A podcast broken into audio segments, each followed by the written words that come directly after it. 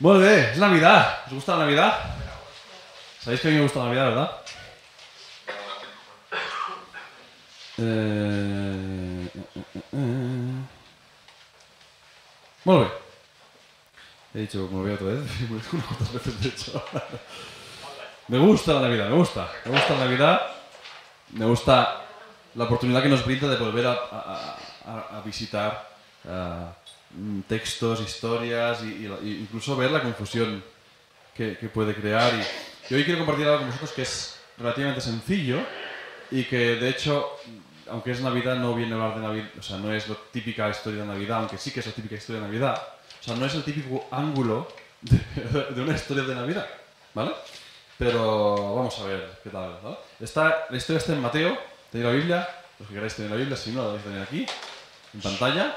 Y si no, confío que después lleguéis a casa o durante la semana, aunque podéis volver al vídeo cuando queráis, eh, confío que, que, que, que comprobéis que lo que se explique aquí no, no, no- no lo inventamos. ¿Vale? Porque vamos a hablar de Melchor, va a salir y, va, va a saltar y se cayó. ¿Cómo era eso? Vamos a hablar de, de los Reyes Magos y la maga también. Como en el Barcelona, que, que la Colau ha puesto la maga, ¿no? Y, y- y- y viene de aquí, porque estaba hablando con unos amigos que estaban horrorizados porque habían puesto una maga. ¿Sabes? Y decían, no, es que. Bueno, entonces lo que decir, ¿no? Una reina, vamos, una reina. Es que no son, no son magas. En realidad, aquí me, me- estoy pillando a mí yo mismo, ¿no? Habían unas reinas, o sea, los, los- el Melchor, ¿cómo era? Iba a saltar. No, yo me quedaba con el chiste solo. Ah, Gaspar, ese. Mel- Melchor, Gaspar y Baltasar. ¿No? Y no sé si de Florencia o yo que sé qué nombre le han puesto. Una reina, han puesto ahora, hay cuatro. En la, en la cabalgata de Barcelona hay cuatro reyes y una de ellas es una mujer. Y, yo, y, y que yo estaba en esa conversación allí con diferentes personas dije, pues muy bien, ¿sabes? casi, casi me arranca la cabeza. Y yo, no sé qué, ¿qué dices? ¿Qué? Ah". Y pensando en esto, yo digo, bueno, oye, a ver, la Biblia no dice que fueran reyes, primero, dice que eran magos. Magos en general, de Oriente. ¿Qué pasa? ¿Que no podía haber magas? ¿Que no podía haber gente inteligente entre las mujeres? En esa época. Decía, no, en esa época la mujer no era nada. Y bueno, ¿y la reina de Saba qué era? Ah, bueno, sí, pero que no... Y luego te vas a pensar y vuelves a ver la Biblia y dices, ostras, si esto, si esto no lo he entendido bien. ¿No? Y ves estos vídeos que hacen y ves a los niños explicando la Navidad y, y entonces ya te das cuenta de, de que no. De que nos dicen, ¿no? ¿en qué versículo sale el cagané? ¿Eh? Entonces vamos a ver un poco la historia para, ya os digo, para buscar un ángulo ah, diferente, una co- con algo que os quiero compartir, que hace tiempo que tengo en el corazón, que pienso, que, que he ido hablando con diferentes personas y que creo que es una cosa que tenemos que, que atrasar. En catalán es muy, muy maco això, en castellano sería como, eh, no sería enderezar, sería tratar, ¿no? Un tema que, que- que es bueno que podamos hablar de ello. Mateo, os he dicho Mateo, ¿verdad? Mateo 2. Dice Jesús, Jesús no, te damos mal. Jesús nació en Belén, un pueblo de Judea, durante el reinado de Herodes. Por entonces llegaron a Jerusalén procedentes de Oriente unos sabios que preguntaban ¿dónde está el rey de los judíos recién nacido? Nosotros hemos visto aparecer su estrella en el Oriente y venimos a adorarlo. El rey Herodes se inquietó mucho cuando llegó a sus oídos esto. Y lo mismo sucedió a todos los habitantes de Jerusalén. Así que ordenó que se reunieran los jefes de los, sacerdotes y los maestros de la ley para averiguar por medio de ellos dónde había de nacer el Mesías. Ellos le dieron la respuesta. En Belén de Judá, porque así lo escribió el profeta. Tú, Belén, en el territorio de Judá, no eres en modo alguno la menor de las- entre las ciudades importantes de Judá, pues de ti saldrá un, un caudillo que guiará a mi pueblo Israel. Entonces Herodes hizo llamar en secreto a los sabios para que le informaran con exactitud sobre el tiempo en que habían visto la estrella. Luego les envió a Belén diciéndoles, id allá y averiguad eh, cuanto sea posible acerca de este niño. Y cuando lo hayáis encontrado, hacedmelo saber para que yo también, para que también yo vaya a adorarlo. Los sabios, después de oír al rey, emprendieron de nuevo la marcha y la estrella que habían visto en Oriente los siguió, los guió, perdón, hasta que se detuvo sobre el lugar donde estaba el niño. Al ver la estrella, se llenaron de alegría. Entraron entonces en la casa vieron al niño con su madre María y cayendo de rodillas lo adoraron, sacaron luego los tesoros que llevaban consigo y le ofrecieron oro, incienso y mirra. Hasta aquí. ¿Vale? ¿Estáis preparados? ¿Estáis dispuestos a, visitar esa historia de una manera fresca? ¿Sí? Porque yo, yo os digo, mirándola de- de- así con precisión, digamos, con, a- a- palabra por palabra, me he dado cuenta de cosas que no había visto. ¿Vale? Entonces, primero de todo, Jesús nació en Belén, dice.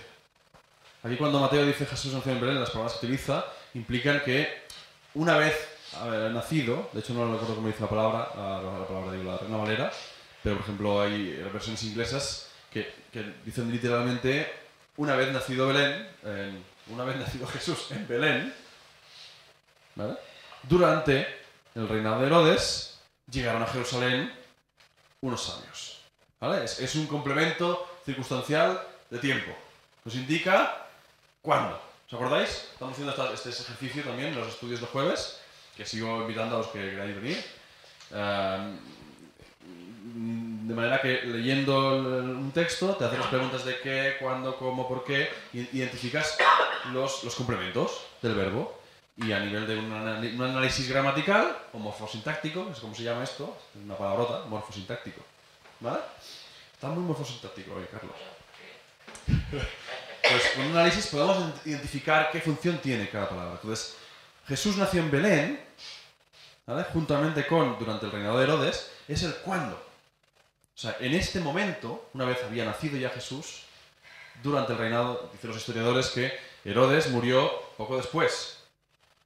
Así que no- nos sitúa en un marco histórico. Si quieres ir a buscar en libros de historia, puedes ver cuánto, cuándo, perdón, vivió, cuánto tiempo vivió, en qué tiempo vivió Herodes, y puedes ver que hacia el final, ¿no? cuando todavía estaba vivo Herodes, es cuando nació Jesús. Dice que llegaron de Oriente, procedentes de Oriente. ¿Dónde es Oriente? Este. Del este vinieron unos sabios. En griego la palabra que utiliza es magi, que no lo hemos traducido por magos, ¿vale? Pero que no era un tema de magia, sino un tema de inteligencia, de sabiduría, de... Eran, aquí lo han traducido sabios, que es quizás la, la- la palabra más adecuada, ¿no? Unos intelectuales. De hecho, algunos dicen que eran unos astrónomos, concretamente porque eran los que eh, son guiados, lo que les impulsa más es el tema de... ¿Qué impulsa? La estrella, ¿no? Y vienen desde Jerusalén, desde el oriente, a- hasta Jerusalén. ¿Por qué van a Jerusalén? Porque es la capital. ¿Sí? Sí. Es bueno, ¿eh? Que vayamos mm, aquí haciendo una, ¿cómo se llama esto? Una, autopsia, una biopsia. Bueno, es igual, no está ni vivo ni muerto esto. una opsia. Vamos a hacer una, un- estamos examinando ¿vale? los, estos sabios, estos magos, estos intelectuales, estos científicos, podemos decirlo de otra manera, vienen de Oriente, de, de Oriente, vienen del Este, ¿no? Y, llegan a Jerusalén, no van a, a- a- a- a Be- a Belén, ¿no? ¿Os, os- os sorprende? Están siguiendo la estrella, ¿no? Eh, lo que pasa es que pasa que las estrellas, ¿cuándo se ven? Por la noche. La típica representación de los magos, bueno, de los reyes magos, ¿cuál es? Hoy no he querido hacer nada de esto porque a veces nos confunde, o, o me hace a mí estar pendiente más de, las, de las diapositivas. Pero si buscáis una estampa de Reyes Magos, ¿qué saldrán los Reyes Magos? ¿No? Normalmente salen en el desierto, ¿no? Los tres uno en fila del otro, el negro al final. ¿Sí o no? El rubio primero. Es que somos así, el pelirrojo segundo, además, eh, un rubio, un pelirrojo y un negro. Es que ya colmo. ¿eh? ¿No? Parece un chiste esto de mi bisabuelo. Tenía un bisabuelo que siempre estaba con el. Entra un alemán, un francés y un español a un bar. Siempre eran así los chistes. Era, hacían gracia, no sé cómo lo hacían. ¿Vale? Un rubio, un pelirrojo y un, y negro. Y delante del todo, en camellos además, ¿no? Siempre son camellos. No tenía por qué ser. ¿Los puras sangres de dónde vienen? Bueno, pero ¿dónde son los, pura- los puras sangres árabes? Los famosos, los buenos, ¿no? Bueno, no voy a decirlo aquí, que hay por aquí gente que cría caballos y se ha enfadado. o sea, en el este, en Oriente, en el este, había caballos. Y era, era un método de, de, de, de, caminar mucho más efectivo. O sea, nos lo, lo, vemos todo así como el desierto, como si fuera esto el Sáhara, como si vinieran del Sáhara. ¿Y el Sáhara dónde está? Tu pueblo, sí, vuestro pueblo. El Sáhara está, está en África, está abajo. No, no sería en, en, el oriente, no sería en este, sería en el, en el oeste. Al este de Jerusalén, ¿qué hay? En Siria, ¿no? Ya poco de, hay más estepa que no desierto, ¿sí o no? Afganistán, Rusia, hoy en día está muy, mucho más desierto lo que estaba entonces, ¿eh? Pero ya no es tan, tan, tan, no, no es Sáhara. La estampa, la, la, postal de Navidad es el Sáhara. Tiene los camellos, los camellos yo digo, ¿no? El, el, el rubio, el pelirrojo y el último negro, ¿no? Y la estrella de Navidad adelante ya, como, como siguiéndoles, ¿no? ¿Habéis visto una estrella fugaz parada?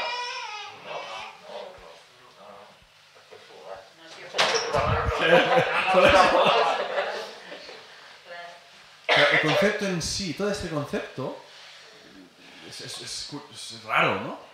Siempre desde la antigüedad la astronomía se ha, se ha mezclado con la astrología que no tiene nada que ver, ¿no? que es intentar buscarle un sentido a los eventos cósmicos. ¿vale? Tú ves que se alinean los planetas y dices, uy, esto va a pasar algo. ¿no? El caso es que no sabemos hasta qué punto, pero hay cosas que sí que nos afectan. Igual que cuando la Luna está en según qué posición, la marea es diferente. ¿Verdad? ¿Eso lo sabéis? La, las mareas son por culpa de la Luna. La gravedad de la Luna atrae el agua y por eso el agua está más arriba de un lado y otro más abajo en otro. ¿Vale? Entonces, no nos damos cuenta, ¿no? pero realmente los, los, cuerpos celestes ¿no? nos afectan en, algún aspecto, sobre todo en la naturaleza, afectan. Entonces, estos científicos, que lo que estaban haciendo en esa época, igual que hoy en día, sencillamente es recaudar fondos, recaudar no, sería recaptar, bueno, captar, no sé, ya me entendéis, ¿no? Apuntar todo lo que, todo lo que veas. Uy, una estrella. Pues ven una estrella especial, una estrella que entendemos que es fugaz, porque no es no es una estrella fija. Una estrella que ahora no estaba, ahora está, y, luego qué? Ya no está otra vez, ¿no? Y en base a esa estrella y mirando y dónde está la posición, van a hacia allá. Hay expertos que dicen que donde estaba Siria, que hicieron, a ver si alguien con el móvil me puede decir cuánto es, hicieron un camino más o menos de mil millas. Yo no sé cuánto era una milla, no me da tiempo a mirarlo. Tiene mucho miedo. ¿Cuánto era? 1,8. Bueno, pues mira. Unos 1.800 kilómetros, son casi 2.000 kilómetros. Esta gente... ¿Metros o kilómetros? 1,8, ¿no? Esta gente, estos sabios, van, ven una señal, ¿vale? no saben de qué, pero hacia dónde va la señal indica el país. Entonces, voy a decir? O sea, me gustaría que llegáramos a entender, no es una estrella que va a, a, a, 100 metros delante de ellos y van caminando. No es. El, ¿Os acordáis de la Shekinah? ¿Esta palabra suena algo? A ti no creo que te suene. La Shekinah es el nombre de la nube durante el día y la columna de fuego que había en el desierto con el pueblo de Israel. ¿Tú eso lo sabías? Suena algo así, ¿no? La peli de Moisés la has visto seguro. Ni que sea obligado, lo has visto. en el tiempo de, de, del pueblo de Israel, cuando están los 40 años en el desierto, hay una nube durante el día y una columna de fuego, o sea, que les da calor y luz y les da sombra. Y, y, y es una guía, y, era el mismo Dios que, indicaba cuando, dice, cuando la nube se levantaba, ¿vale? la nube se posaba en el tabernáculo. Cuando la nube se levantaba, el pueblo de Israel, pum, desmontaba el campamento y se movían detrás de la nube. Tenemos este concepto, quizás romántico, heredado de las, de las postales. Y las postales antes de los cuadros, y los cuadros antes de los. ¿Cómo se llama eso de las paredes? ¿Los frescos? No, los, los murales y. ¿Vale?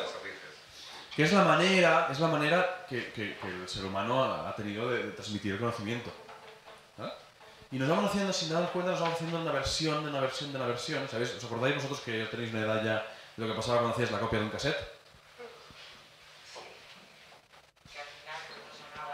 Pues que sonaba fatal, fatal. Yo me acuerdo, tenía una profesora que me hizo un, un cassette, un cassette que tenía que era no sé qué, no sé cuántas copias llevaba, cuando yo era pequeño, ¿eh? Y para que improvisara así con el violín encima y cuando intenté tocar, no estaba, estaba no sé qué todo estaba, pero estaba todo fatal. Y va, va perdiendo, va perdiendo, cada vez la velocidad no es la misma, o se engancha, el ruido cada vez es mayor. La versión que te hace es como el juego del teléfono. La palabra que llega al final del juego del teléfono a, veces o a menudo no tiene nada que ver con la original. Entonces, por suerte tenemos la historia. Tenemos la historia, ¿no? Podemos volver a la historia y decir, "Eh, ¿cómo era? Porque hoy en día no nos hace falta eh, mirar a un, un- un cuadro o una postada porque podemos leer y sabemos leer y sabemos entender, podemos comprender. ¿no? Entonces, fijaos, ¿eh? porque los sabios ven una estrella, la dirección hacia donde apunta la estrella ¿no? es hacia allí, ¿qué país es allá? Israel, pues debe ser el periodo de judíos, ¿no? Una estrella fugaz, ya sabéis que hoy en día no pensamos que ha nacido un rey cuando vemos estrella fugaz, ¿verdad que no? ¿Qué, qué- qué pensamos? Qué bonita. ¿Qué bonita? ¿No pide- ¿Tú no pides un deseo cuando es estrella fugaz? Pero la verdad es que no, yo, yo no, yo no puedo decir nada. ¿Por qué no ha funcionado, no? Yo no lo hago, ¿eh? Pedir deseos, pero hace poco veía también una... una ayer vimos una, una peli y también salía el, el- el tema, ¿no? Y los niños estaban ilusionados, ¡oh, una estrella fugaz!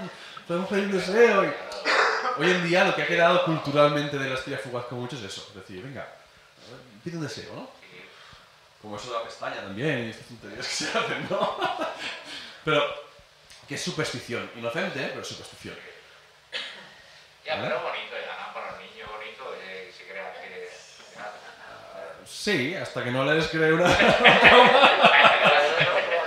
Mientras que eso no vaya más, pero...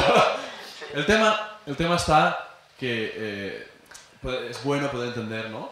Que la cultura del- de la época, cuando había una estrella así, indicaba que algo, algo había pasado, algo importante había pasado. Y esta gente está viendo esa estrella. Hay estudios, si buscáis en internet vais a ver que hay estudios que indican cómo se llamaba el cometa. Me acuerdo, me he hecho hace unos años que se decía, ¿no? El cometa que pasó cuando nació Jesús vuelve a pasar esta vez y no volverá a pasar hasta dentro de 300 años. Y wow, todos allá mirando el cometa, que no se puede ver porque hay mal tiempo. Es cometa. No es, la importante no es, porque puede ser un cometa, puede ser una, estrella que se muere, puede ser un meteorito. No, una estrella que se muere no. o es un cometa o es un meteorito. O una luciérnaga, un poco cerca. verde. Hoy en día, ¿no? Podemos entender que la estrella en sí era importante. Lo importante es que esta gente, esta gente ve algo y esta gente que son paganos, ¿sabes lo que es un pagano? No es un tipo de loro, ¿eh? Un pagano es un que no, es creyente. Un gentil, ¿sabes lo que es un gentil? Lo mismo. Un gentil, o sea, una persona que no es judía. Un pagano que no es creyente, un gentil que no es judío. Un grupo de gentiles, no uno, un grupo de gentiles, ven un señal de que ha nacido el rey de Israel, cosa que los que están en Israel no lo ven. ¿Vale? Entonces, esta gente va hacia allá, ¿no? Y dice, y preguntan, ¿no? Pide audiencia con el rey y preguntan dónde está el rey de los judíos recién nacido. Hemos visto aparecer su estrella en el oriente y venimos a adorarlo. Dice que Herodes se inquietó dice, y lo mismo sucedió con todos los habitantes de Jerusalén. Entonces tenemos que entender que, a diferencia de hoy en día, que si hace algo el rey, os expliqué lo que pasó cuando Noemí tocó cuando vino el rey, ¿no? Que no puede llegar ni a kilómetro y medio, ¿no? A punta de pistola. Pues esto no es lo que pasaba en, la antigüedad. En la antigüedad había audición con el rey y aquello era eh, la oportunidad para, para estar allí. Y además, si estás allí, pues es como que eres más importante. Así que se llenaba el palacio. Así que todo el pueblo, bueno, el pueblo, toda la ciudad, todo Jerusalén se entera. Todo Jerusalén ve y sabe, conoce por parte de estos sabios que ha nacido el rey de Israel. Y toda la ciudad dice que tiene la misma reacción que Herodes, que es se inquietó mucho. La, la reina Valeria dice turbo, ¿no? Lo de turbante. Esa palabra. Es lo mismo. Turbarse no tiene nada que ver con el turbante. Turbarse quiere decir inquietarse, es decir... Y a mí me, el, dato me, gustaba, me sorprendía, porque al final está describiendo, que es lo que hace mejor la Biblia, reflejar la, identidad humana, la, base, hace una radiografía perfecta de cómo somos. ¿no? ¿Qué pasa? ¿Que están contentos con Herodes?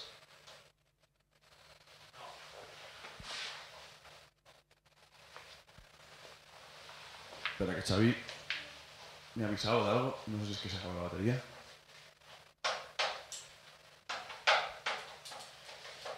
Sí, se acaba la batería. Vale, pues nada. Em, fijaos, ¿eh? No. Tinc... Tenia bateries que havia de carregar i no ho he fet.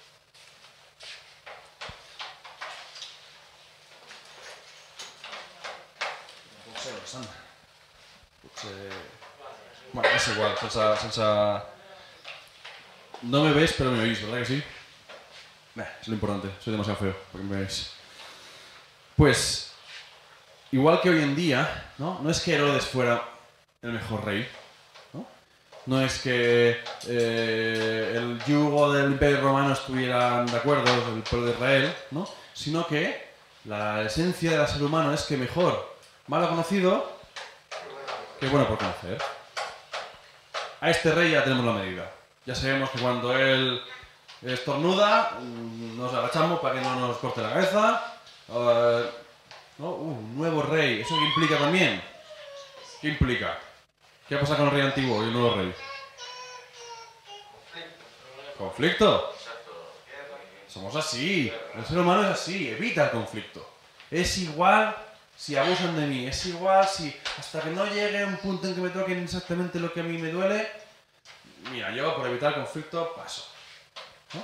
Así que es curioso ver cómo todo el, todo el pueblo, todo el pueblo, ¿no? se inquieta, ¿no? se turba, se, se pone nervioso cuando escucha esta noticia. Dice, no, no, no, no, no, no, no, déjalo, déjalo que ya estoy bien así. ¿Vale? Así que, este así que indica consecuencia. Como consecuencia, ¿no? Herodes, el rey, ordena que se reúnan los jefes de los sacerdotes y los maestros de la ley, o sea, los que saben, los expertos en la Biblia, ordena que se reúnan para averiguar por medio de ellos dónde había de nacer el Mesías. Esto nos da una información muy valiosa. Los sacerdotes y escribas y expertos en la ley sabían que iba a nacer Jesús. Podían saberlo. Pero eran conscientes. No lo estaban esperando. Es un poco lo que estábamos hablando esta mañana, ¿no? De que podemos cantar, podemos decir, podemos, podemos saber la teoría, pero si no somos capaces de ver, ver la práctica, de ver mi realidad, no puedo cambiar mi vida. Esta gente eran expertos, sabían que vendría el Mesías, ¿no? Sabían incluso dónde vendría el Mesías. ¿Tú crees que había alguien esperando en Belén a ver si había pasado algo? Si ya sabían que ir a Belén, vamos, si yo sé que va a haber alguien en Belén y, si yo soy el jefe de los sacerdotes, pues envío ya un emisario, ¿no? Ni que sea Mr. Bean, que se ponga ya a hacer guardia. Y cuando pase algo, que avise. ¿Entendéis? No lo esperaban. No lo esperaban. Una cosa que me, me- me- me- me chocaba, el concepto en sí, es que tienes aquí a, a Herodes y al pueblo, ¿no? incluso a los, los sacerdotes y, y expertos en la ley, ¿no? que se ponen en marcha todos a buscar dónde tenían que hacer, ¿en base a qué? La predicción de los Reyes Magos, ¿no? Bueno, Reyes Magos no, los magos. los magos. Los magos hay que corregir, hay que corregir eso. ¿Sí? ¿Me entendéis? O sea, viene uno aquí, de- de- del este. Viene un. Porque, o sea, podría ser más, más bien mongol o más chinito que no. mm, em, am- amarillo, ¿no? ¿Cómo se llama esto? Rubio, pelirrojo y negro. Viene alguien de fuera, pagano, lo que os decía, bárbaro. ¿Os acordáis la semana pasada? Todo lo que era fuera del imperio romano se conocía como bárbaro. O sea que viene un bárbaro, viene un grupo de bárbaros, que incluso en esa época ya era peligroso el viaje en sí, porque tenían frente abiertos constantemente. El, pueblo- el imperio romano estaba constantemente en expansión, hasta que dejó de estarlo y todo, se acabó. Vienen desde allí y dicen, hey, hemos visto desde allí la estrella de que ha nacido aquí el rey de Israel. Y dice, no os hable más, vamos a, buscarlo. Es sorprendente, ¿no? Lo, lo- lo- lo- fácil que somos de convencernos y lo difícil que somos de creer lo que Dios dice. Lo fácil que una persona que venga externa, quien, quien sea, te puede convencer de algo. Esto ha pasado, por ejemplo, con el tema de COVID, ¿no? Como hay gente, bueno, expliqué en la casa, ¿no? Que escuché la... la- la, mm, estamos en vivo, así que está bien. Escuché una entrevista que le hicieron a Uriol. El- este doctor, que está en Guinea no sé cuánto, no recuerdo el, el Guinea algo, y que tiene un problema terrible, porque hay un 13% creo que era, de índice de vacunación, por culpa de la iglesia evangélica, que dice que es el anticristo, que es la marca de la bestia, que se va a morir todo el mundo si se pone la vacuna. Y yo me quedé, aparte de avergonzado, qué fácil que es que venga una persona, porque al final son cuatro pastorcitos que tienen ahí su imperio. Cuatro gente, cuatro líderes que tienen allá y que, como ha pasado y, y- pasará y, que la gente es así, el, ser humano es corrupto y es igual si tú estás en una religión, si tú dices que, si no permites, si no te saturas del espíritu, que es lo que estábamos contando antes, al final acabas metiendo la pata hasta el fondo. Y es increíble este contraste, ¿no? Ver cómo tienes la ley, tienes la palabra de Dios, tienes las profecías, tienes la, directamente lo que Dios le ha dicho a una persona para que le diga al pueblo, que le dan credibilidad porque van a buscarlo allí. Le dan credibilidad, pero no tiene peso, no tiene validez, no tiene prioridad. Es mucho más prioritario lo que yo pienso, lo que yo siento. Hoy en día estamos en una crisis de confianza. Podemos decir una crisis de fe. Una crisis de, mm, de, de- de- verdad. Porque le damos importancia a las cosas que nos llegan por canales que no son los, los- ya no los oficiales, sino los correctos. ¿no? Escuchaba un debate sobre esto y decían, claro, es que los canales oficiales han estado manchados por el gobierno, por los gobiernos, muchas veces, ¿no? El gobierno quiere decirte esto, quiere venderte esto y te dice lo que quiere decir. Y todos tenemos esa mentalidad, ¿sí o no? Todos, cuando dice algo el gobierno, cuando salía ahí el, ¿cómo se llamaba aquel que tenía la voz muy aguda? El doctor aquel que salía así. Así, el de sanidad, ¿no? Sí. El Simón. Cuando salía Fernando Simón y decía, no me meto con él, ¿eh? es que es para que entiendas filosofía. Cuando salía Fernando Simón y decía algo, yo también pensaba, decía, bueno, esto lo está diciendo para calmar, pero no puede decir la verdad, porque pues la gente, "Buah, fiesta, fiesta. Y quizás es verdad, pero el caso es que yo no me creo lo que está diciéndome un pedazo médico, un pedazo doctor, un pedazo especialista, que era el que más sabía en ese momento, el más indicado para decir. Y que si incluso, aunque muchas veces lo, hecho- lo han hecho muy mal, ¿eh? Muchas veces hemos dicho al gobierno, el gobierno nos engaña. Nos tiene aquí, ¿por qué no nos dice cosas claramente? ¿Por qué no? El problema, aparte de que ellos lo hacen también, muchas veces, ¿no? Es que si a mí me viene un amigo, me envía un WhatsApp, eso me lo voy a creer mucho más fácil que lo que me diga un doctor. ¿Pasa o no pasa? ¿Veis lo que está pasando a nivel político en todo el mundo? En todo el mundo. Lo que pasó en Estados Unidos con Trump, después de todo lo que había hecho. Pero todo fue a, través de eso, a través de WhatsApp, a través de, estos foros privados que se el Quora este, que hacían. Y todo mensajes, todo complots, información sesgada, información manipulada. Aquí estamos ya en España, ya- ya- estamos montados en las fake news. Una gran parte de lo que oímos de la política y de la información en general son fake news, son noticias falsas, infundadas sin ningún tipo de, de, de- de- pruebas, ¿no? que incluso llevan a gente a, a juicios ¿Hay la cantidad de judíos que ya se han hecho sin pruebas? Y que luego los judíos han dicho, no, no, no. Pero es igual, pues esa persona, su reputación ya está por los suelos. Su carrera está destruida. Ya hemos llegado, o hemos llegado a que ese sea nuestro modus operandi. Y aquí pasa lo mismo. Viene una gente, unos bárbaros, viene una gente de fuera, diciendo que ha visto una estrella, que, significa que ha nacido el, rey de, nuevo rey de Israel, y el pueblo y Herodes se lo creen a, a pies juntillas. Aquí dice que ellos han visto la estrella.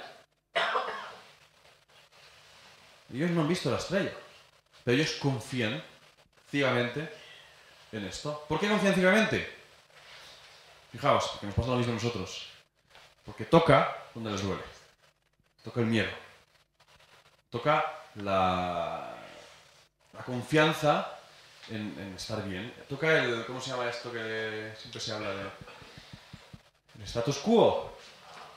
El bienestar.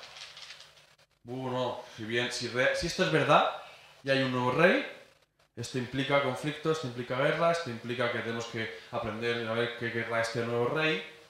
Que quizás este nuevo rey dice, no, no, fuera con los romanos. ¿Qué quiere decir eso? Guerra con los romanos. ¿Quién va a ir a la guerra, el rey o yo? Toca esta noticia, toca la fibra sensible, toca el botón, que hace que dice, no, no, no, mira, o sea, no tengo ningún tipo de prueba, no... A por ellos. Como, como lo de Jaime. a por ellos no ve. En este caso, a por él. Y coge y mueve mar y tierra, ¿no? ¡Pum! Ordena, hace un, un conclave de, sabios, ¿no? Y estos hablan de, de Belén. No vamos a entrar en, la, en, esto porque ya años habrá. Y eh, aquí hay cosas en esto del nefrata, de la pequeña y todo esto, ya, ya, ya veremos, ¿no? Pero dice que después de ir al rey, dice que los sabios emprendieron de nuevo la marcha. ¿Hacia dónde? Hacia Belén. Dice que al ver la estrella, porque, perdón, dice que emprendieron la marcha y la estrella que habían visto en Oriente los guió hasta que se detuvo sobre el lugar donde estaba el niño. De hecho, aquí, permitidme que, ponga en dudas, según lo que yo he investigado, que fuera la misma estrella. Pero muchos, muchos eh, eh, ¿cómo se llama esto? No, estudiosos, muchos estudiosos, eh, teólogos, y hablan de que no es, de que las palabras que se utilizan, el matiz que se utiliza, no está hablando y sobre todo eso, del hecho de que se detuvo en el lugar donde estaba el niño. La estrella no se detiene. El Señor puede hacer que haga lo que sea, ¿eh? O sea, el Señor puede hacer lo imposible. Pero habla de que se compara esta manera de, de- de- de- la palabra que utiliza para estrella, lo, lo compara a la luz que vieron los pastores cuando nació Jesús. ¿Os acordáis? De la escena, la otra escena. Está en el pesebre, Jesús ha nacido, en este caso es un pesebre, y aparece un, grupo de ángeles que dice que ilumina el cielo con la luz, Resplandor. un resplandor, dice la Reina Valera, ¿vale? Y habla de eso, que, que- que de alguna manera es ese resplandor lo que está iluminando. O sea que en este caso el pesebre, que se, se pone, se pone muchas veces eh, estrellas y demás, si os fijáis muchas veces en el pesebre, por encima de la casa que ponen. No, un ángel. Hay que hacer más el pesebre. Yo había crecido toda mi vida pensando que era idolatría, es lo que me habían enseñado, y ahora cada vez me gusta más hacer el pesebre. Porque es importante entender y verlo, y si queréis poner el cagané no pasa nada, podéis poner cagané. La gente también lo hacía eso en mi época. Pero ver y leer la Biblia y entender y, seguir la historia con los niños sobre todo, ¿no? Pues explicar la historia y ver en el pesebre bueno, los pesebres buenos, justo encima de la casa, aunque el pesebre bueno se pone, no se pone en una casa, sino pone el pesebre, ¿no? Y aquí dice que es una casa. Ponen un ángel, un ángel además, ahí con rayitos y ¿no? resplandeciendo. Un ángel resplandeciendo. Esos ángeles que, que- que emitían un resplandor, se veía la gloria de Dios en ellos. Entonces dice que entraron en casa y vieron al niño, fijaos, ¿eh? entraron en la casa. ¿Dónde nació Jesús? ¿Qué es un pesebre? En un establo. O sea, Jesús nació en un establo, no nació en el pesebre. El pesebre, si no me acuerdo, si no entiendo mal, el pesebre es donde el abrevadero. Vale. No nació en el pesebre. nació en un establo y lo pusieron en el pesebre. ¿Sí? Nos, hemos quedado en el pesebre porque, es donde los pastores, digamos, conocen a Jesús que estaba en el pesebre. Eso, ¿vale? Entonces, aquí dice que entraron en la casa y vieron al niño con su madre y cayeron. O sea, que ya nos indica aquí que ya, ya ha habido un cambio.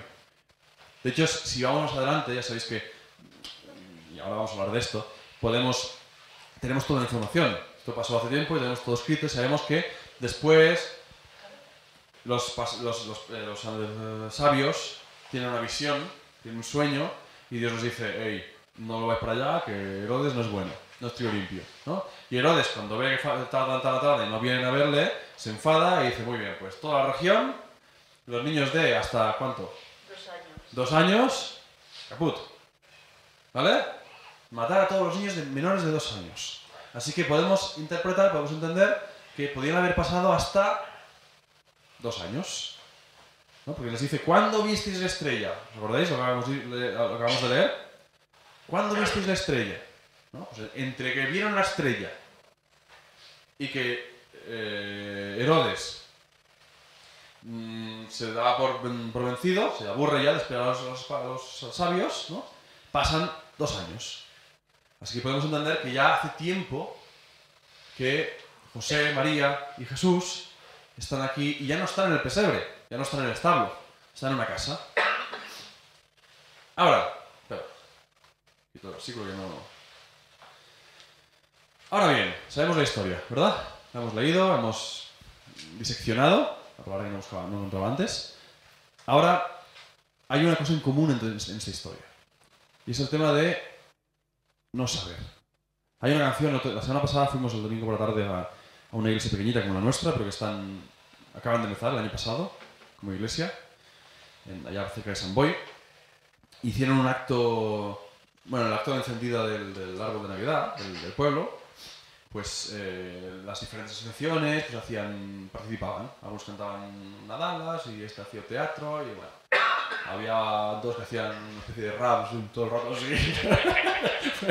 fue, fue difícil de, escuchar y de verlo. Y nosotros fuimos a representar, digamos, a la iglesia y, junto con, con otra chica, eh, amiga nuestra, pues cantamos unas cuantas canciones, ¿no? Y como nos decían que fuera de Navidad, y, pues cantamos algunas canciones de Navidad, algunas, la mayoría en inglés, también para, porque que nos pidieron no hacer proselitismo. Entonces, bueno, hacemos lo que el mensaje está ahí. A ver, Y una de las canciones que, can- que cantamos es una que se llama Mary Did You Know. ¿La conocéis?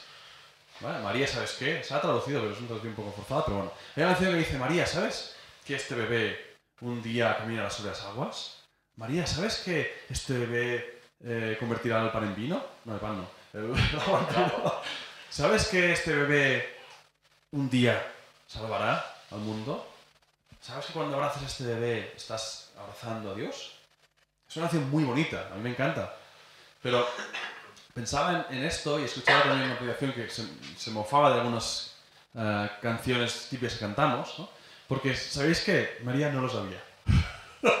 Cuando dices, María, ¿sabes qué? ¡No! No lo sé. No lo sé. ¿Qué sabía María? Que su hijo ya está. No, sabía que era, que era, el Hijo de Dios. ¿Sabía que caminaba sobre las aguas? Pues no, no lo sé. ¿Sabe que, que devolvería la vista al ciego? Dice la también. Pues no. No sabía. ¿Os imagináis? O sea, cuando tienes un hijo normal, los que habéis sido padres, que muchos de aquí habéis sido padres, ¿no? Y algunos lo somos recientes. Cuando tú tienes un hijo, ¿tú qué tienes? Bueno, muchas cosas, pero... Sí, sí, no, por eso, es mi mala pregunta porque... Y ahora os lo digo yo. No tienes ni idea de cómo lo vas a hacer. ¿No pasa eso o no? Claro, tú tienes el hijo y dices, yo no sé qué voy a hacer. Empieza a dormir peor. Yo no sé cómo voy a hacerlo.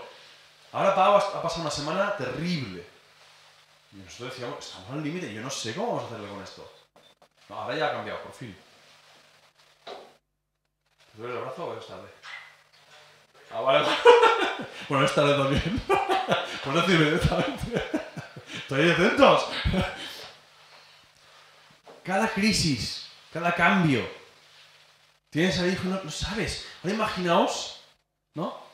Que esto pasa, ¿no? Que además hacen las- la prueba, hacen un cribaje y ves que, que tu hijo va a tener, por ejemplo, síndrome de Down. Imaginaos, ¿qué es? ¿Qué significa? Ostras, ¿y cómo lo haremos? ¿O que tiene un problema congénito? Nace y tiene una enfermedad, que tiene que pasar por quirófano cada poco, que tiene que... ¿Cómo lo voy a hacer? ¿Cómo pensáis que tiene que sentirse María José con un hijo que es hijo de Dios? ¿Qué voy a hacer yo? Si soy una patata. Si yo no, no, no lo hago para nada. ¿Qué voy a hacer? ¿Cómo voy a criar yo? ¿Cómo voy a educar yo al hijo de Dios? ¿Cómo, cómo? Esa, ese, ese desconcierto, ese de no, no tengo ni idea. ¿No? Si pu- pusiera, bueno, si pusiera, no tengo que ponerlo, pero luego para el, el podcast, un título, y creo que el título sería Yo solo sé que no sé nada. Eso le decía Sócrates, ¿verdad? No, no sé nada. Y es una constante. José. ¿Qué pasa con José? María, dice la Biblia, para que entendamos ¿eh? en el contexto, que cuando María empezó a mostrar, sería una traducción un poco literal del inglés, pero cuando se le notó, cuando se empezó a notar a María, ¿no? Hombre, se mosqueó un poco. Ma- eh, le explicó y... Pero, o sea, yo a veces pienso, ¿no? ¿Por qué no se le presenta el ángel a José y a María juntos? Más fácil, ¿no? A través del sueño, ¿no? Más fácil. Sí, pero, espera, todavía no hemos llegado aquí. ¿Por qué no se le presenta el ángel a María a, y a- y a José juntos? No, se le presenta a María. Y, y- y fijaos en el, en el- en el timing, en el tiempo. Se le presenta a María y María entonces, el día siguiente, por entendernos, se va a ver a quién. A la parienta. Primo o prima lejana. ¿Vale? ¿Y está con ella cuánto tiempo? Seis, seis meses. Seis meses. Cuando vuelve a ver a su marido, ¿cómo, cómo vuelve? Pues ya ve, un recono, Su marido desposorio, o sea, su marido... Ya, hablamos de eso, pero sí. Entonces, claro, José... Sí, sí. Ya sabemos la historia. Y muy fácilmente puede decir, no, no, pues tuvo una, una visión, o sea, tuvo un sueño y, y- un ángel le dijo, no, tuvo un sueño y Dios le dijo, no lo dejes, que, que- que es verdad. Pero ¿cuándo tuvo el sueño? ¿Recordáis cuándo? Cuando se estaba planteando Dejarla. Sí. La información es muy importante. No tiene el sueño hasta que no le dice, no, lo siento, no puedo. Voy a dejarla. ¿Cómo la voy a dejar? Secretamente. Secretamente. Muy bien, muy bien. Vale, Carmen, ahí estás. Está verdad. Afinada, muy bien, muy bien. Secretamente. José es de buena pasta. Y José dice, no, no voy a, no voy a, a sacarla delante del pueblo y apedrearla, que es lo que tocaría, según la ley de la época. La piedad. Dice, no, no, sin que nadie lo sepa, lo voy a dejar y ¿no? nos vamos, yo qué sé, a lo mejor se irían a otro, otro lejos y, y se dejan para que no... No sé. O sea, él a lo mejor iría a vivir a otro lugar y ella a otro lugar que no fuera donde estaba viviendo, que la gente lo sabía, conocía, para evitar que ella sufra o que... Y es en ese momento en que entonces tiene la visión, tiene el sueño. Los ángeles, eh, los ángeles no, los ángeles no. Los sabios, los intelectuales, los magos. ¿Qué ven? ¿Qué ven? ¿Qué tienen? ¿Qué, qué? Una estrella. ¿Estás cansado porque ya? ¿Ven una estrella? ¿Un ángel se les aparece? No. ¿Buscan en sus Biblias? ¿Saben dónde es? Yo había, yo había entendido, a mí, yo creo que se me había enseñado que como que tenían, eran muy eh, como los babilonios, aunque Babilonia no está al este, Babilonia está arriba Israel. ¿Me equivoco o no? ¿Un poco al este? Bueno, aceptamos pulpo. Como los babilonios eran, eran muy, tenían mucha información, tenían muchos libros, les, gustaba coleccionar conocimiento, y bueno, pues, pues tenían la Biblia de cuando habían estado cautivos y pudieron leer y sabían dónde iban. No sabían dónde iban. Si supieran dónde iban, hubieran ido a Jerusalén. No. No tenían la estrella. O sea, eso es importante que entendáis, ¿eh? La estrella aparece y desaparece. Ya está. Y eso lo podemos ver cuando el versículo que hemos visto, que dice que al ver la estrella, ¿cómo? ¿Qué pasó? Se llenaron de gozo, se alegraron mucho. Porque dice, hemos, hemos hecho 2.000 kilómetros yendo hacia allá. ¿Os imagináis? O sea, hoy en día alguno de vosotros puede ir, no sé, yo no, yo intento, a veces lo hago, pero muy, muy, muy pocas veces. Ir a algún lado, mira, ir a Barcelona, al Palau de la Música, que es donde más llevan a mí, allí. Sin el GPS. Me sé el camino, pero llevas el GPS, así te avisa de radares, de, de- de todo, ¿no? Ahora imaginaos ir a un lugar donde no has ido nunca sin GPS. Cuando estábamos viviendo en Holanda, eh, el primer año, que no, teníamos, además no había de hoy en día, así que no había internet de por medio y no teníamos GPS, no teníamos nada, fuimos en coche, la primera vez que hicimos el viaje, yo me imprimí toda la ruta, como hacían nuestros, bueno, vosotros todavía lo habéis hecho seguramente, ¿no? Mi padre, mi padre, me acuerdo mi padre en, va- en vacaciones, tener la guía Camsa y cada día antes de salir, pues hacíamos rutas, pues coger y hacerse un no sé qué, kilómetro tal, eh, dirección no sé cuánto, una pasada, ¿eh? Hay una carta de navegación, pues me imprimí toda una ruta, las, las cosas y llegamos desde Cardona, no, al revés, desde Holanda en Navidad, el primer año que tuvimos el coche allí, desde, Holanda hasta Cardona. Pero con la excitación de estar aquí, que contento, ¡ah! a la hora de volver no, no me acordé. No imprimimos la ruta. Y, pensamos, pues salimos, pero ya... Y pensamos, bueno, pues la ruta al revés ya solo nos servirá, ¿no? Vamos saliendo al revés y... No sabéis el estrés que supuso ir hacia allá, que no es tan difícil. Tú vas tirando al norte, ¿no? Vas tirando al norte, llegas a Bélgica, llegas, vas tirando al norte hacia Holanda, y cuando llegas a Holanda vas siguiendo las indicaciones hasta, hasta, hasta La Haya. En realidad no es tan difícil, vosotros lo habréis hecho y no os parecerá difícil. Pero ir sin, ir sin GPS, Y sin Es- indicaciones. y sin indicaciones, sin... ¿Dó- ¿Dónde vas? Para allá.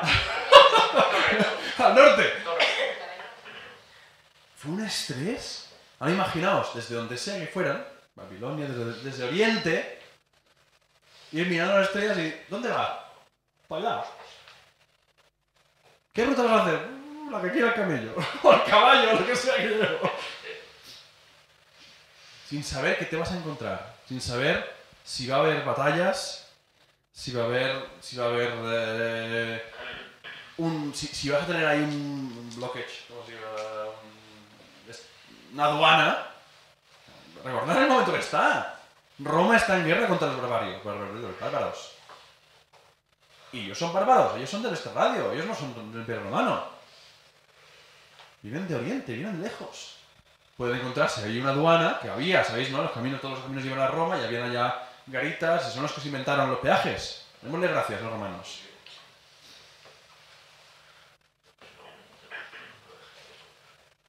No sabían, no tenían ni idea. Llegan a, Jerus- a Jerusalén, entonces es cuando les indican Belén. Pues, pues vamos a Belén. ¿Qué haremos cuando lleguemos a Belén? Puerta, puerta, yo qué sé. No sabían dónde iban. ¿Entendéis? ¿Veis, ¿Veis la...? Pero hay una cosa que pasa y es este, este, este no saber llega a un punto que, como decíamos en la canción de Te daré lo mejor de mi vida, esta canción que os he dicho que yo me sentía, ¿no? dice, mi obediencia es mi mejor adoración. Mi obediencia es mi mejor ado- adoración. Todas estas personas tienen en común que no sabían nada y todas estas personas tienen en común que obedecieron. Y esa obediencia crea una confianza. Esa obediencia nace, incluso, o sea, no sé si la obediencia crea la confianza o al revés. La confianza permite la obediencia. Si tú no confías en Dios, tú no puedes obedecer sin saber. ¿Ah? Y había un, un- tema en concreto que, que- que no quiero entrar en, el simbolismo, pero fijaos, porque cuando los magos, cuando los sabios llegan, ¿no? dice que sacaron los tesoros, los ofrecieron, los dieron y adoraron. Y un poco más tarde, o sea, justo después de esto, es cuando eh, tanto los, sa- los sabios tienen el sueño de que no vuelvan, que vuelvan por otro sitio, ¿no? Y, José tiene un sueño que dice... ¿Qué dice? ¿A dónde? Vete a Egipto. Y así no morirá tu hijo. ¿no? ¿Cómo van a Egipto? Fijaos, porque no nos damos cuenta los, los detalles, pero ¿de dónde era José y María? De Nazaret. ¿Dónde iban a vivir? ¿Dónde estaban viviendo? ¿Dónde estaban montando su casita? ¿Dónde? En Nazaret. O sea, ellos eran de Nazaret. Pero el César de turno dice, "Ah, a pasar lista. Y los van allá a Belén. Nace Belén y han pasado más o menos unos dos años. ¿Y dónde está viviendo? En Belén. ¿Sí? ¿Lo veis todo ahora? Los planes, los sueños, el planteamiento de futuro, la hoja de ruta que se habían trazado José y María como, como matrimonio, como familia, ya no, ya no está, no, se, se ha roto. ¿no? Y están allá, cuando tú tienes que improvisar, normalmente, o sea, si yo tengo que comprar una casa, busco en la casa donde no, no, no la busco al lado de la autopista, o al lado de un bar. O, ¿Me entendéis lo que decir? Si yo busco una casa, construirme o comprar una casa, busco una casa dentro de mis posibilidades lo mejor posible. Pero cuando tú estás en un lugar, tienes que. Estás en un pesebre, estás en un, establo y tienes que buscarte la vida como estás, probablemente el lugar donde estaban no era demasiado lujoso. Tuvo que buscarse la vida. José, ¿qué era?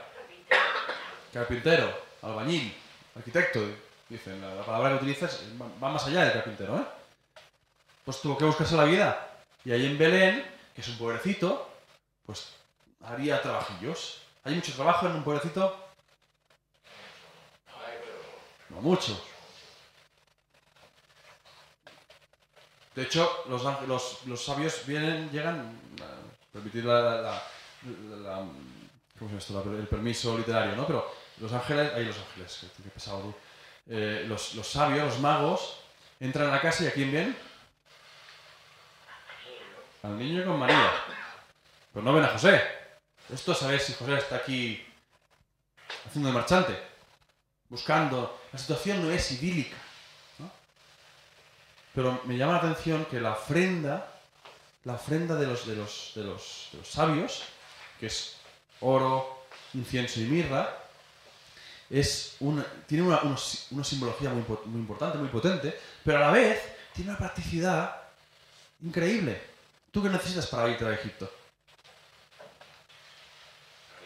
Dinero. Necesitas dinero. Necesitas dinero y necesitas mm, kit de supervivencia. ¿no? El, oro, el incienso y la mirra cubren, cubren los gastos y la manutención y la, y la protección ¿sabes? con la mirra y con el, y el incienso eh, aparte también, pero sobre todo la mirra, se, se curaban, era, se hacían ungüentos y se, se- se curaban las heridas. Es, habla de esa, de esa, esa dimensión, ah, se embalsamaba también, porque veis que conserva bien, así que conserva que... así que es curioso ver cómo Dios provee a través de la obediencia ¿no? y, y la, la dádiva de otros. Ahora está, eh, una de las iglesias que, que- que sigo y escucho están haciendo, que lo hacen siempre estas, fechas, hacen una, una como, iglesia, hacen una ofrenda especial una vez al año. Y, es, y, esta iglesia empezó siendo una iglesia pequeñita, una iglesia que, que, bueno, eran, eran eso, eran 20, 30 personas y ahora es una, una, una maravilla. Cantamos canciones suyas, eh, lo que el Señor ha hecho y hace eh, con esta gente está llegando a, a todo el mundo y ves que son la manera que tienen de hablar y es, bendice, a mí me bendice mucho, a mí, a mí me encanta. Y, y- y están en este momento hablando y, y el- el- los predicadores hacen un, un ejercicio de, de educación, de insistir, que no es un tema de dar o no dar, es un, no es un tema, es un tema de entender ese- esa confianza. Si os recordáis la historia de la, de la viuda el, y el fariseo, ¿os acordáis? Que la viuda da una monedita, que es todo lo que tiene, y el fariseo da un, fajo de billetes, ¿no? Lo importante de esa historia, nos dice Jesús, no es la cantidad, no es que diga todo, no, no es incluso la cantidad relativa, porque a veces lo, lo interpretamos de esta manera. No es el hecho que la viuda dice, eh, la viuda ha dado más, ¿por qué? Porque ha dado todo lo que tiene. Porque claro, si tú das uno de uno es el 100%. Si tú das mil de un millón es el 0,1%. No, se trata de eso. Se trata de que la viuda, ya con, un, ya con uno, ya con ese denario, con esa moneda, con ese euro, no podía vivir. Y la viuda da lo que da, lo da todo, porque confía que Dios la provee. confía en que es Dios quien le está dando, quien le da, quien la mantiene, quien la guarda. Y en cambio, el fariseo da, seguramente daría bastante, porque cuando tú estudias esto del- de, la ofrenda, del, diezmo, todo esto, pues ahí, hay mucha cosa. En la, en la canción esta de lo mejor también habla de las, de solo las primicias. Y, eh, la ley, si seguís la ley, tienes que dar el 10% más las primicias, que, si- no las das, eh, la- porque lo que tú haces no te da la primera cosecha, pues tienes que dar un porcentaje. Yo me acuerdo que mi padre hizo un estudio sobre esto en la iglesia que se, se pidió y, y creo que llegaba a un 26%, entre un 26 y un 30% del sueldo o de la paga que tengas. No es un tema de, la cantidad que das. Estoy seguro que el fariseo dio más que el 30%. Porque el momento y el punto que él estaba ya, estaba haciendo sobre la trompeta, era de, mira qué bueno que soy, que doy tanto. ¿Entendéis? Y hacían eso, cogían, hacían sobre la trompeta, cogía la ofrenda, eh, abría esto y iba dejando caer las monedas. Clink, que hacían, hicieran ruido. Y que pudieras ver cuánto. Entonces a mí me, llama la atención en esta historia me daba cuenta ¿no? la importancia, la importancia de dar, no por la cantidad que estás dando, sino por la obediencia, por la confianza. Es decir, yo confío en ti, yo obedezco y sé que, que tú eres el que me provee, que tú eres el que confía, en quien puedo confiar. A nivel personal, somos una iglesia extraña o atípica. Somos una iglesia que, prácticamente todos los que estamos aquí, bueno, prácticamente sí, o vivimos aquí o servimos aquí, o trabajamos aquí, si decirlo así. Y podemos caer en el error de ver la cantidad o de ver eh, la finalidad.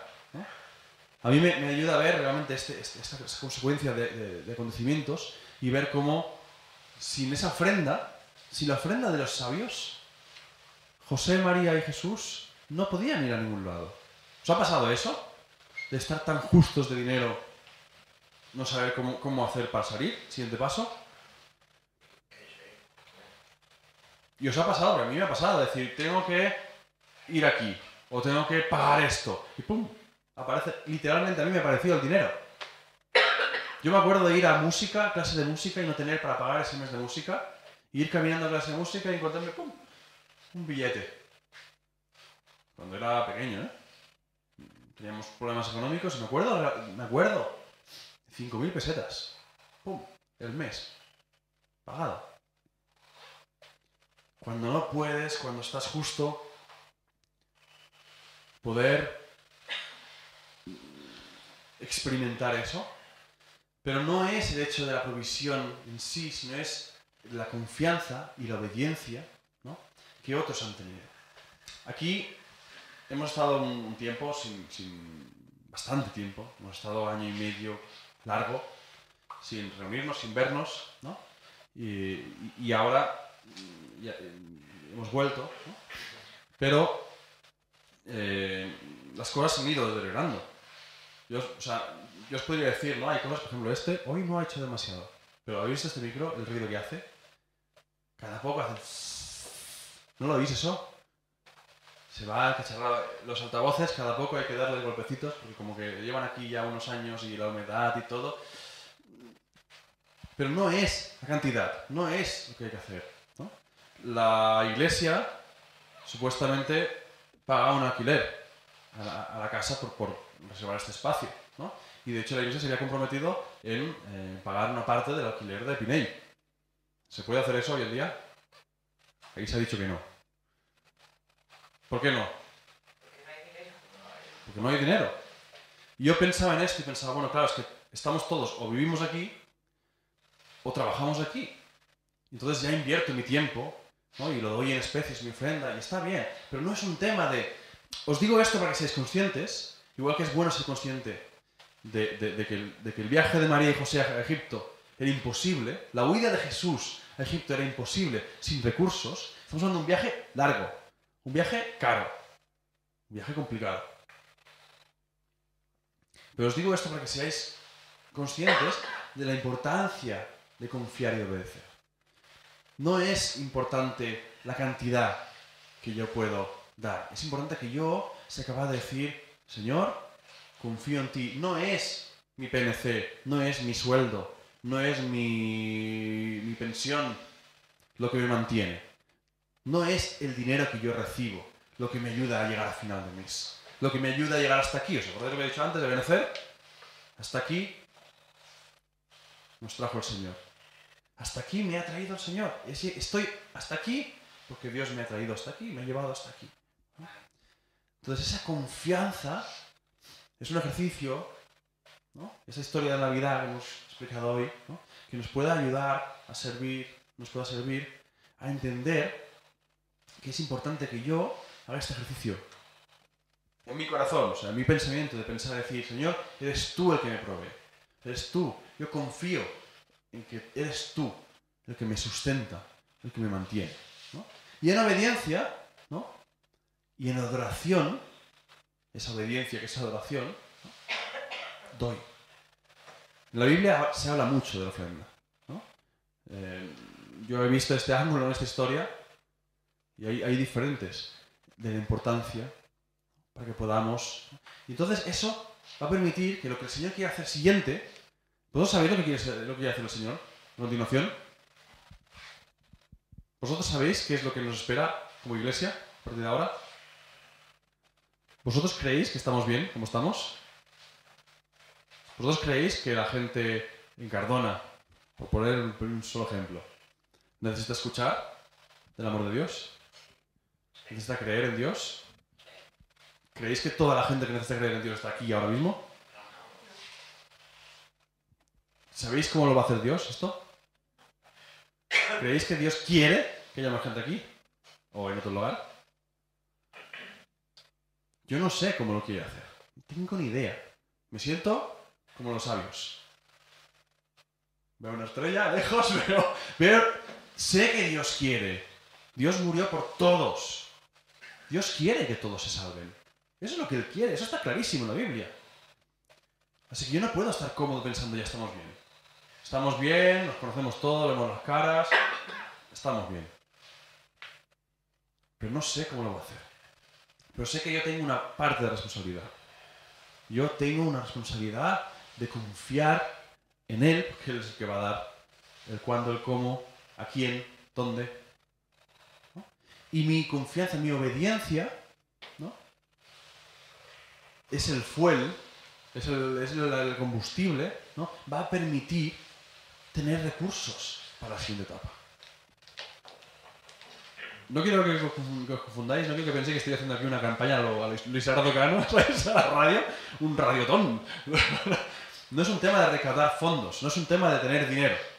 Si hay dinero, no se van a poder hacer cosas. Pero no es un tema de, es un tema de obediencia, es un tema de confianza. A Noemí hace un tiempo le preguntaron, a alguien de la orquesta, dijo, oye, que había visto una noticia o conocía a alguien, una persona de Sudamérica que le, había hablado con él y había dicho que, ellos, que tenía que ofender tanto por ciento obligatoriamente a la iglesia y entregar nóminas y no sé qué. Y otro día hablábamos con Xavi y también decía algo así, él, que sí pasaba... Que hay iglesias que, hay iglesias que el pastor tiene las nóminas de todos, ¿verdad? No estamos hablando de eso. Estamos hablando de obediencia que nace de la confianza. Obediencia que nace de la confianza. Es igual la cantidad. Es decir, Señor, yo confío en ti. Yo confío que eres tú el que me da. No, no, porque yo... Me acuerdo que hablábamos con uno que estuvo aquí hace un tiempo. Dice, yo he hecho mucho por el mundo, porque a mí conmigo han experimentado y yo me merezco la paga porque... Mal. Equivocado. Error. Es un tema de decir, Señor, eres tú, no es el gobierno. No es mi sudor de mi frente que, que estoy... que pago, que, que, genera, digo, pues yo me lo merezco. No, eres tú el que me mantiene. Eres tú el que me sostiene. Confío en ti. Y en obediencia ¿no? y en agradecimiento, yo doy. ¿Sí? ¿Amén? Venga, que no me siento el rato. Nos ponemos pies acabamos. Señor, gracias por tu provisión, porque realmente es más de lo que podemos pedir, más lo que necesitamos, Señor. A veces podemos centrarnos en esos sueños frustrados o esos deseos, Señor. A veces podemos equivocarnos, a menudo, de queriendo tener cosas, Señor, sin darnos cuenta que, que tenemos todo lo necesario, que nunca nos has dejado, nunca nos has desamparado. Señor, te, te pedimos que tú nos ayudes, que si como José en ese momento de lucha, de necesidad, pues necesitamos un sueño, necesitamos una palabra, que tú te manifiestes a nosotros, Señor, que podamos ver tu gloria y saber más de ti, para que nazca en nosotros una confianza en ti, para que podamos creer en tu palabra, en tus palabras, en tus promesas, por encima de lo que otras personas pueden decir. Que no haga falta, Señor, recurrir a nuestros miedos más profundos para que reaccionemos. Queremos reaccionar, Señor. Queremos que tú nos quebrantes, nos transformes. Queremos confiar en ti y queremos adorarte, Señor, desde nuestra obediencia. Queremos aprender a desprendernos, Señor, de lo que de lo que no nos hace falta, a confiar en ti, a tenerte a ti, Señor, como nuestra roca, como nuestro proveedor. Y Señor, queremos prepararnos para lo que vendrá, Señor. Sabemos que tú no estás conforme y nosotros no estamos conformes tampoco. Queremos participar de ese gozo, de esa fiesta, que es ver cómo almas pasan de muerte a vida. Que podemos poder compartir con nuestros vecinos, con nuestros familiares, ese gozo de la salvación. Y no sabemos cómo hacerlo, dónde empezar, no, sabemos que no podemos hacer nada por nuestras fuerzas, pero queremos ser obedientes, ser fieles y en obediencia, Señor, en confianza, aportar nuestro grano de arena y estar atentos a tu voz, Señor. Te pedimos que nos bendigas, que nos fructifiques, que expandas nuestras fronteras, que nos ayudes a estar atentos y con una mentalidad abierta para aprender más de ti, Señor. Para que cada día podamos acercarnos más, Señor, y ser más como tú. Y reflejar, Señor, a este mundo, Señor, tu amor, tu paciencia, tu calma, Señor, tu paz.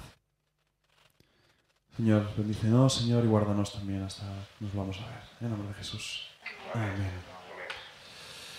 Amén.